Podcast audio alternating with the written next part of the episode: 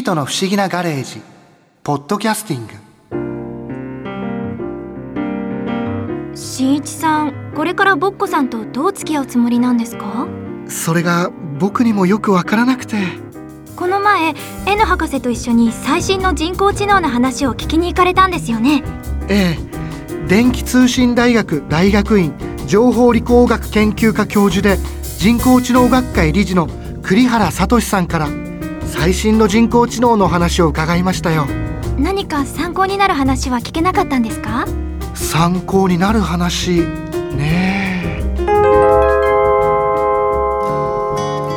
あの栗原さんそもそも人工知能って定義みたいなものってあるんですかね？多分ないですね。あないんですか、はい、ないと。よくその人工臓器とかですねあとは人工雪とかいろんなその人工がつくものってあると思うんですけれども普通はその何か分かってるから人工まるって言うんですがおそらく人工知能っていう言葉はまあ唯一じゃないかもしれませんがまるのところが曖昧なんだけれども人工がついている一番いい例かもしれないと。いうことはあります。じゃあ明確にこれっていうものはないんですね。そうですね。ただしやはりその人工知能を使って将棋とかですね、まあ、チェスとかですね、まあ、これだと最近だと囲碁ですよねやはりその人間がやっても難しいといったものをどうクリアするかっていったとこどうしても焦点が行きがちなんですけれども例えばこう立って物を歩くとかですね物を取るとか例えばあること言ってすぐ答えるとか意外とその人間にとって当たり前にできるようなことの方が意外と人工知能にとっては難しいっていうことも分かってきてるんですね。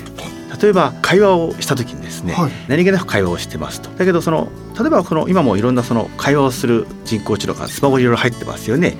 でも意外とそのああいうものと会話というか対話をしていて本当にその息の合った会話ができてるかっていうと意外とできてないような気がするんですねだけど人間同士っていうのは別にその難しい検索しなくても普通に会話できてるじゃないですかと。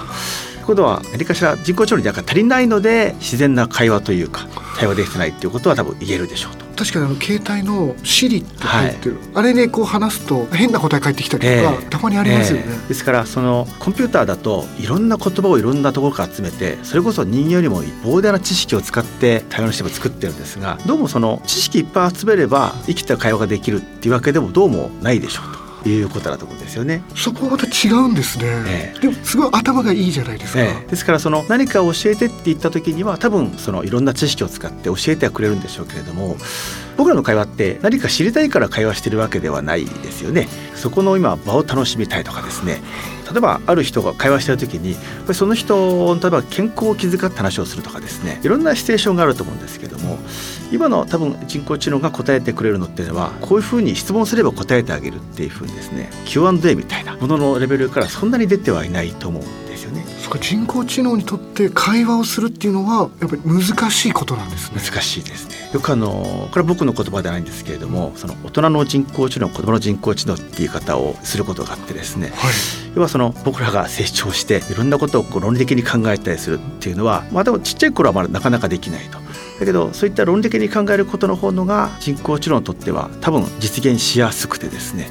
意外とこうまだ子供というかですねあまりこう論理性がないんだけれども例えばある感情を持って何かしら喋ってくるとかですね。そういうことのが実は難しくて。で実は人間とか生き物をたらしめるためにはそういった感情とかですね。そちらの方がすごく重要だったりするんですね。じゃあ例えば人工知能は人間が笑ってたりとか、怒ってたりっていうのは感じれるようにはなってきてるんですか？そうですねその人がこうどう喋ったとか時に例えば人間がどういうような感情の要素を持っていてですねそういう時にはどんなふうに言葉を荒げるとかですねそういうのをいろいろこうデータで分類していけば大体なんとなく分かってくる。ですからこう表面的ですよね。表面的にどういう表情をして声が抑揚するとかですね。分類すればある程度は分かるでしょう。で僕らもそうですよね。結局相手が本当に怒ってるのかどうか分かんないけれどもまあ表情的には怒ってるなと。確かに。なんか見た目のその雰囲気と言葉の強さとかであ怒ってるのかな、ええ、でも意外にそうじゃない時とかってあったりします、ね、ありますね。ですからそこが多分人間の面白いところってそういうところでそのドラえもんとかですね、うん、アニメ見てると人間と全く同じように動くじゃないですか、はい、皮肉も言うかもしれませんし、うん、あ究極の人工知能ですよね。もう当たり前のように人間と一緒に生活してますもんね、えはい、ああいう漫画だと。ドラえもんやっぱりすごいのはですねアメリカのハリウッドの映画って人工知能の映画っていっぱいあるじゃないですか。まあ、ターミネーターもそうでしょうしオートマタとかですね、まあ、AI とかですね、うん、最近も X マキナとかですね、まあ、人工知能を使ったハリウッド映画いろいろとあると思うんですけどなんとなくですね全部暗いですよね。あまりこう明るい映画ってないと思うんですよね。どっちかっていうと全部こう人工知能が最後人間と対峙をして最後はその戦いになっちゃうっていうのが多いんですけどところが日本に来ると片やドラえもんがいたりアトムがいたり割とこう普通に溶け込んでるんですよね。でこれってあの実は大きな違いだと思っていてやっぱりなんでかなっていうといろいろ議論はあると思うんですけれどもやっぱりその人工知能っていったものを単なる道具と思うのか相棒というか自分の仲間と思うのかっていうのはかなり根本的に見方が違うと思うんですね。であの欧米型って言ってしまうと語弊があるかもしれませんがやはりその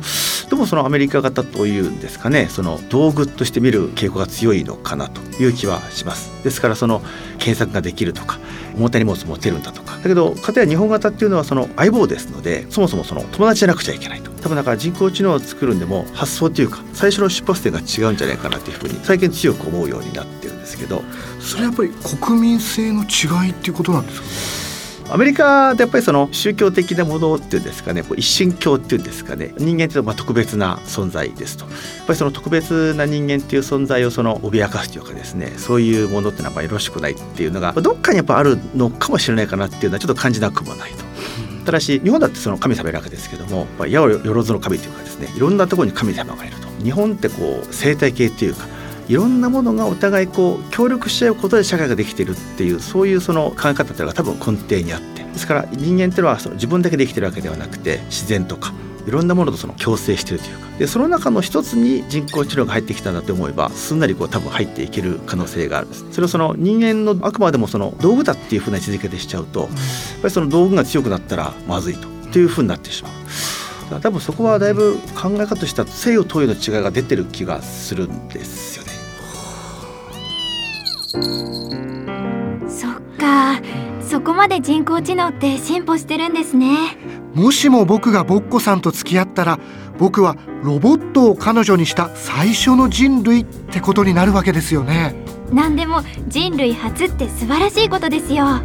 あそれはそうだけどただでさえ恋愛は苦手なのに人類初の人工知能の恋愛なんてああ僕には荷が重いですよ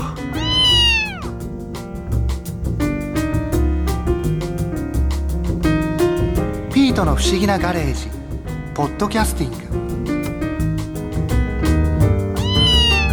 グ。ここで耳寄りなお知らせです。ピートの不思議なガレージをもっと楽しみたいという方は毎週土曜日の夕方5時東京 FM をはじめお近くの FM 局で放送のピートの不思議なガレージをお聞きください。外に出かけたくなるとっておきのお話満載でお届けしています。